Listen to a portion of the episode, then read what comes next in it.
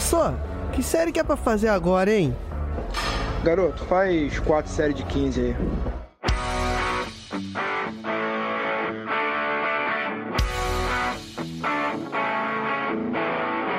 Você está ouvindo o podcast 4 de 15. Olá, pessoas! Vamos para mais um Drops, que é aquele podcast rapidinho. E eu sou o professor Yuri Motoyama e hoje estou aqui para responder às suas curiosidades que envolvem ciência, treinamento e saúde. E no Drops de hoje, nós vamos falar sobre 5 mitos da nutrição que você já teve dúvida um dia. Antes de começar, eu quero lembrar vocês que esse podcast está sendo oferecido pela Centauro. E além da Centauro estar junto com o 4 de 15, nessa missão de promover a ciência aplicada à saúde, ela também está mergulhando de cabeça nesse compromisso que é a promoção do movimento. E hoje eu quero contar para vocês aqui uma novidade. A Centauro inaugurou outra arena Vitacom. E aí, se vocês não conhecem, a Vitacom, ela é uma construtora que em parceria com a Centauro ela transforma terrenos vazios em espaços que são abertos ao público para prática de exercício físico. Isso é uma iniciativa maravilhosa. E aí essa nova arena, ela está localizada na Avenida Pompeia, fica a menos de 300 metros da estação Vila Madalena. E aí a Arena Vitacom Centauro, ela conta com uma estrutura para fitness que tem vários equipamentos para você poder treinar, pesos, anilhas, vários aparelhos. Ela tem um half para você que curte skate, um half pipe, tem parede de escalada e tem até um espaço para você deixar seu cachorrinho, seu pet, enquanto você treina. Você que mora em São Paulo, vai lá visitar o espaço que fica aberto das 8 às 22 horas. E se você não quer perder essas e outras novidades, não deixe de seguir o perfil Centauro Esporte no Instagram, porque mobilizar pessoas impulsiona o esporte e transforma vidas.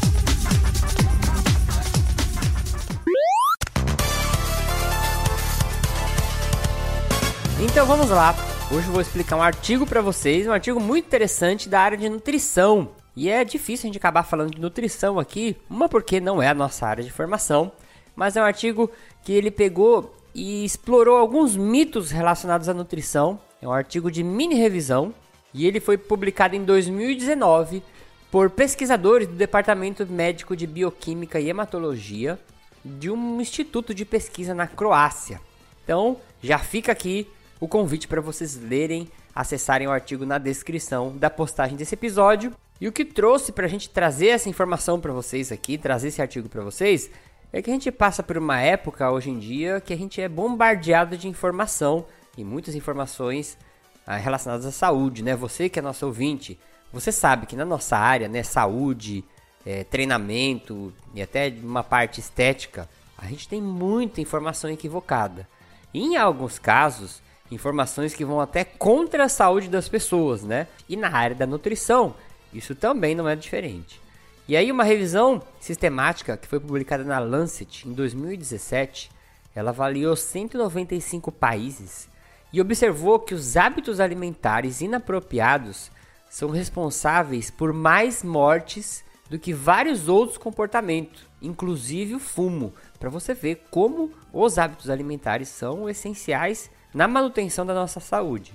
E nesse artigo, ela fala, né, as autoras falam que elas vão considerar mitos da nutrição, e aí elas usaram a palavra mito mesmo. É, no dicionário, né, mito se refere a uma coisa simbólica, uma narrativa que não corresponde à realidade. Então, quando a gente fala ah, mito, é uma coisa que não existe, né, é mitológico. Mas no caso desse artigo, eles consideraram mito coisas que são contraditórias ou têm uma base científica muito pobre, tá? Então eu separei aqui do artigo 5 mitos relacionados à nutrição.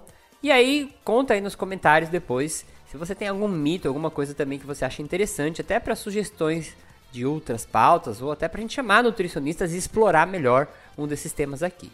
Vamos lá. Primeiro mito: parar de comer carne faz bem à saúde. Tem muita gente que fala, ah, eu deixei de comer carne, minha saúde, para minha saúde ficar melhor, né, e coisas nesse sentido. Então, calma aí, você que é ouvinte vegetariano, não fica bravo comigo.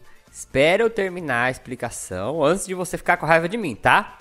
em termos nutricionais, a dieta vegetariana ela é boa porque ela reduz o consumo de gordura, reduz o consumo de ácidos graxos saturados e colesterol, é, e também aumenta o consumo de alguns tipos de carboidratos e principalmente vegetais e frutas. Então, o primeiro ponto importante aqui é que, em alguns casos, esse aumento de carboidratos para compensar a dieta, que muitas vezes é feita sem orientação, ela vai resultar numa quantidade maior de alimentos ultraprocessados. Então a pessoa fala assim: "Ah, agora eu vou parar de comer carne, né, sozinho, sem orientação. Então vou compensar comendo mais arroz, mais macarrão, mais pão, né, massas em geral, e isso pode ser prejudicial para a saúde do metabolismo a longo prazo, né? E até no aumento da quantidade de gordura corporal.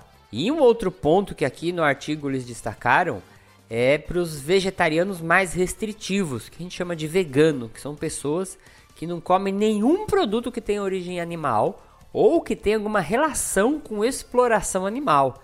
E aí imagina, vou dar um exemplo, você vai comprar uma bolacha no mercado, e eu tô falando isso porque eu fui muito tempo vegetariano e pouco tempo vegano, e você vai lá no mercado, você pega uma bolacha, e você vira ao contrário e tá escrito lá: pode conter traços de proteína animal. Significa que para bater a massa daquela bolacha, eles bateram numa panela industrial onde se processa carne, onde eles misturam carne, massa de carne, vamos dizer assim. Aí o vegano não come aquela bolacha lá, né? Então, é, isso aí restringe muito mais. Ele não pode comer ovo, ele não pode comer nada que tenha é, exploração ou origem animal.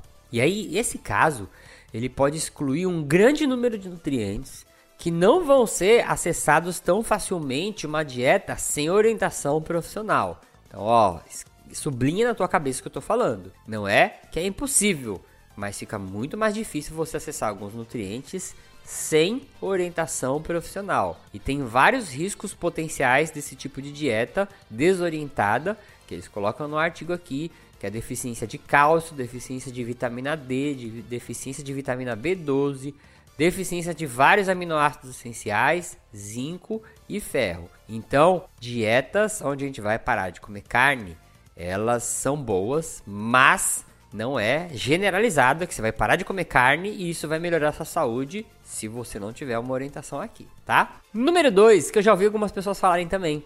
Dieta cetogênica ou aquela dieta low carb, ela é segura, porque ela é até utilizada para tratar doenças. Aí tem uma verdade uma não verdade misturada aí.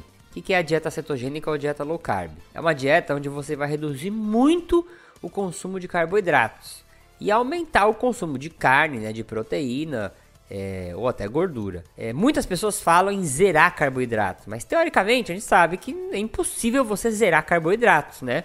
Porque quando você vai comer carne, por exemplo, você tem glicogênio dentro daqueles músculos, né? E aqui glicogênio nada mais é do que organização de moléculas de glicose. Então, quando você está comendo carne, você está comendo carboidrato de alguma forma ali, tá? E aí, a curto prazo, essas dietas elas podem até apresentar algum tipo de redução na gordura corporal para quem busca emagrecimento. Só que a longo prazo, elas podem gerar problemas por excesso de acidose e até intoxicação do corpo por esses resíduos que são liberados no metabolismo, que a gente chama de corpos cetônicos. Então, quando você restringe a dieta nesse sentido de diminuir carboidrato, e eu acho que a gente já explicou isso em algum podcast passado, algum drops passado, mas vou resumir aqui, né? Quando você metaboliza gordura numa ausência de carboidratos, essa, esse excesso de gordura que vai sendo metabolizada, ela vai produzir o que a gente chama de corpos cetônicos, e isso vai alterar o pH né, do meio intracelular e a longo prazo pode trazer alguns problemas. Então, se você for olhar a longo prazo nesse artigo, eles não consideram uma dieta, entre aspas, aí, saudável, uma coisa que a gente pode sair fazendo no ator direito. Agora, que é verdade que eles usam essa dieta para ajudar no tratamento de doença, é verdade. Epilepsia, Alzheimer, Parkinson, até glaucoma. Só que mesmo nesses casos, eles ainda debatem se o risco dessa dieta vale a pena com relação aos benefícios, né? Que está relacionado aí à acidose, até distúrbios gastrointestinais, tá bom? Terceiro mito: dieta do Mediterrâneo não adianta nada porque você pode comer de tudo. E aí, gente, entra de novo naquele lance que a gente vê muito hoje, que é o radicalismo nas dietas, né? Ah, se a dieta não for restritiva, se eu não estiver fazendo um jejum, se eu não acordar tonto de fome, se eu não for no mercado e ficar passando vontade, não adianta a dieta, né? E a dieta do Mediterrâneo, ela surgiu lá na década de 60, né? Esse termo dieta do Mediterrâneo, década de 60 do milênio passado, né? Agora a gente tem que falar isso. Porque ela descreveu um padrão de alimentação utilizado na região do Mediterrâneo, lá, que fica perto da Turquia, daquelas proximidades. Essa dieta, ela consiste em você comer bastante óleo de oliva, mas você pode tomar vinho vermelho de maneira moderada. Tem que comer bastante fruta, verduras e grãos, é, bastante proteína vinda de peixes. Eles permitem aí um consumo moderado de leite e derivados de leite e o consumo baixo de carnes vermelhas e derivados. E você tá vendo que você pode um pouquinho de tudo, né? Algumas coisas eles falam mais, outras coisas menos. E aí o pessoal fala, ah, essa dieta aí que pode tudo é a mesma coisa que eu já como, né? Tá certo que tem umas proporções aqui e muita gente acha que isso não adianta porque é uma dieta que não tem restrição de nada. Mas essa dieta, por ser uma das mais antigas, vamos dizer assim, né? A gente tá falando aí da década de 60, do milênio passado, ela é uma das mais estudadas para quem estuda nutrição. E ela é considerada uma dieta muito boa por muitos nutricionistas, pelo fato até dela não ser radical e nem restritiva em um ponto, né? Você reequilibra aí, vamos dizer assim, a quantidade de alimentos dentro dessa, desse padrão aí que eu comentei com vocês. Uma das questões levantadas é, pelas autoras nesse tipo de dieta é que se o potencial da dieta tá na sinergia, na combinação desses alimentos, dessas proporções, ou tem algum alimento, algum grupo de alimento dentro dessa dieta que isoladamente traz todos os benefícios. E essa questão foi levantada quando foi descoberto um composto fenólico chamado oleaceína. E eu não sei se você está ouvindo isso e manja aí da nutrição, se eu traduzi isso certo, porque no artigo está em inglês, eles escrevem oleocantal com CH. É, em português eu acredito que deve ser essa oleaceína. Mas ela é é, esse é um composto fenólico, né, que é encontrado nas olivas, que vão fazer o azeite, que é um componente que é bastante consumido nessa dieta do Mediterrâneo. E tem um efeito anti-inflamatório muito interessante esses compostos, né? Então eles pensam, pô, será que a dieta é boa? Ou é porque eles comem muito desse óleo e esse óleo tem um efeito bom para o organismo? Então fica aqui uma questão interessante para ser estudado, mas mesmo assim é uma dieta muito recomendada e, como eu falei nos artigos, ela está sempre associada para bons resultados na saúde e na composição corporal. Quarto mito da nutrição é coma o arco-íris. Você já deve ter ouvido isso também. Parece dica de vovó, né? Mas quando a gente fala de alimentação saudável, você acredita que isso pode ser uma boa dica, né? Porque uma grande variedade de cores de alimentos diferentes são fontes de fitonutrientes diferentes. Yuri, o que é um fitonutriente? Fitonutriente é uma categoria de substâncias que tem uma importância antioxidante muito boa.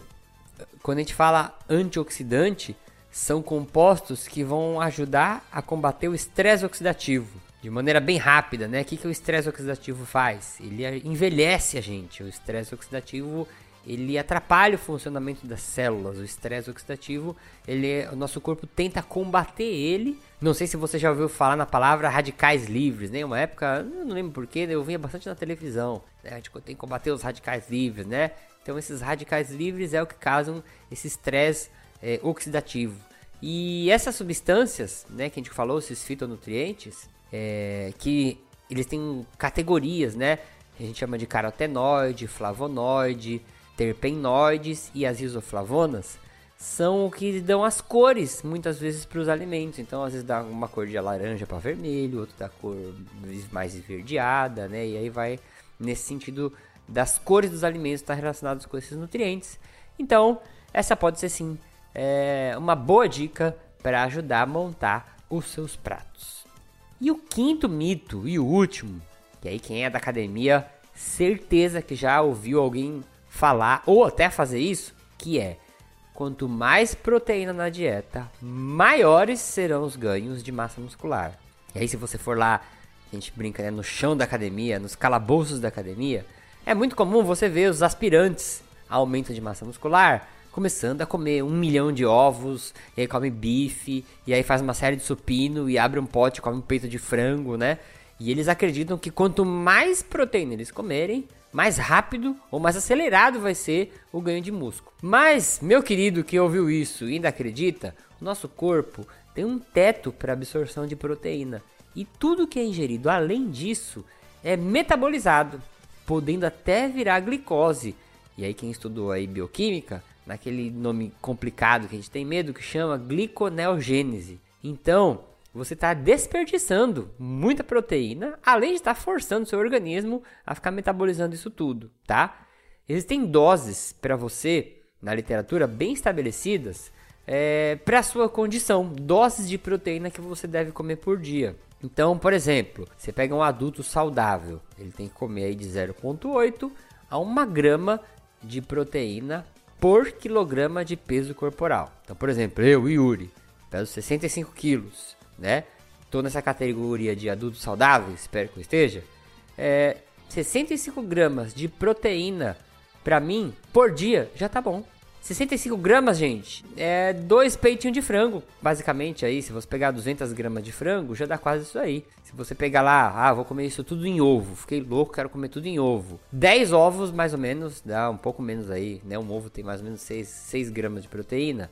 Mas assim, se você for somando com todas as coisas que você vai comendo no dia, né? É muito fácil você chegar nessa quantidade. E aí, quando você pega atleta, não sobe muito, não, ó. Um atleta ele vai de 1,2 a 1,5 gramas de, de proteína por quilograma de peso corporal. E aí, de novo, se eu fosse um atleta, essas 65, né? Se for multiplicar meu peso por, um, por 1,5, ia dar uns 90 e pouco, 90 e, quase 95. Vamos arredondar para 100 gramas de proteína. E aí você pega atleta, ele suplementa, né? Ele tem uma alimentação balanceada. Então é muito fácil você ter esse acesso a essa quantidade de proteína diária que você precisa. E aí, se a gente for numa categoria extrema, que são os bodybuilders profissionais, eles vão aí de 2 a 2,5 gramas por quilograma de peso corporal. Só que aqui que tá o grande lance. Ah, Yuri, eu quero ser um grande igual um bodybuilder, vou comer 2,5 kg. Não adianta, você vai desperdiçar tudo esse excesso aí que vai sobrar. Por que, que eu tô falando de bodybuilder profissional?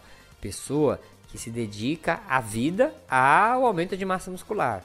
Pessoa que muitas vezes utiliza várias substâncias que vão estimular a síntese de proteína. Pessoa que treina, descansa e dorme, não precisa trabalhar igual você. Então, não viaje na maionese. Às vezes você vê gente aí na academia que treina, acordou, come é, 10 ovos, aí né, treina, faz um shake de aminoácido lá, de whey, aí toma, aí chega no almoço, come meio quilo de carne, Aí no café da tarde bate ovo com não sei o que, meu, você tá gastando dinheiro aí, doa essa comida para alguém que precisa, porque você não vai precisar. Né, e tá achando que isso está fazendo algum benefício. Não é aumentando a quantidade de proteína que você vai estimular o ganho de massa muscular, tá? Você precisa sim comer a quantidade de certo, porque se você comer abaixo desses valores, aí você atrapalha o processo de construção de músculo. Entretanto, o excesso só serve para forçar seus rins, seu fígado para converter esse excesso de aminoácido aí em açúcar, né, que é glicose e nitrogênio, tá bom? Então nós vamos ficando por aqui. Antes não posso deixar, não posso ir embora sem fazer esse disclaimer. Não faça nada, nenhuma alteração na sua alimentação, principalmente se for alterações radicais, sem pedir ajuda de um profissional de nutrição. Ah, Yuri, mas eu tenho um amigo. Não, não segue a orientação dele. Ah, Yuri, mas tem um blogueiro que fez. Não segue a orientação desse blogueiro. Ah, Yuri, mas eu tenho um cara que é muito experiente, ele faz jejum já há 10 anos. Não, não faz o que esse cara fez. É por mais bem intencionado que a pessoa seja, ou por mais que ela tenha experiência, ela não sabe o que ela está fazendo. Ela não sabe o que está acontecendo, entendeu? Ela simplesmente fez e não morreu até agora. Então você precisa de um profissional da nutrição que estudou aí 5 anos para poder regular sua dieta, ajustar as coisas e fazer você comer direitinho, tá? Então, você não vai fazer nada sem um profissional da nutrição te ajudando. Beleza? Ficha técnica do programa, a apresentação deste programa foi feita por mim, Yuri Motoyama, produção e edição também. A música de abertura foi produzida pelo compositor Anderson Botega e as vozes da introdução são dos queridíssimos Diogo Bob e Marlo Sanuto. Este podcast é um oferecimento da Centauro e o 4 de 15 também faz parte do Portal Deviante, o maior portal brasileiro de divulgação científica em formato de podcast. E aí, se você curte ciência, dá um pulinho lá, que eu tenho certeza que você vai achar coisas legais para você ouvir. Então fique bem até o próximo episódio e arrume a sua postura. Falou!